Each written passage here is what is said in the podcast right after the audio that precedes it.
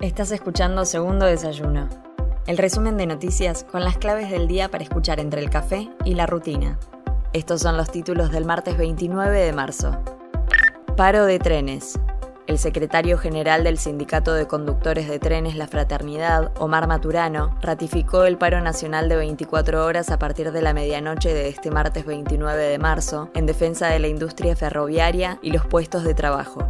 La medida de fuerza afectará a todos los servicios de pasajeros y de cargas, según confirmó el gremio. Proyecto de ley para pagar la deuda con dinero fugado.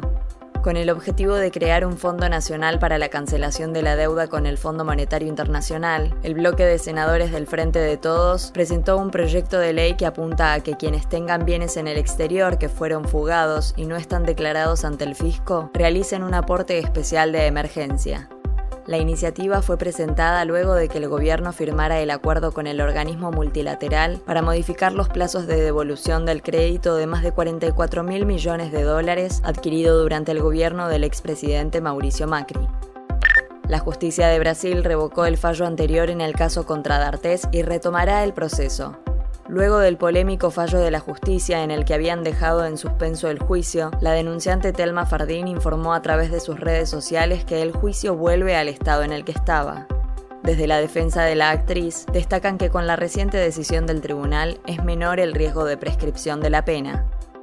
Confirmaron un caso de sarampión importado desde Medio Oriente. La ministra de Salud confirmó este lunes un caso de sarampión de una residente de la ciudad de Buenos Aires contraído en Medio Oriente. Carla Bisotti recordó que la vacuna contra el sarampión está en el calendario al año de vida y al ingreso escolar, por lo que todos los niños y niñas de entre 12 meses y 5 años deben tener al menos una dosis. La inscripción a ingresos brutos será digital a partir de abril.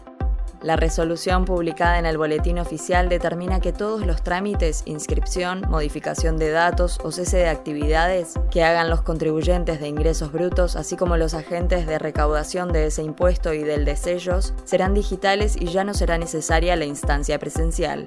La decisión se lleva adelante en el marco del impulso de la digitalización de trámites que desarrolla la Agencia de Recaudación bonaerense. Soy Mel Somoza y esto fue Segundo Desayuno el resumen informativo del Destape. Te espero mañana con más noticias.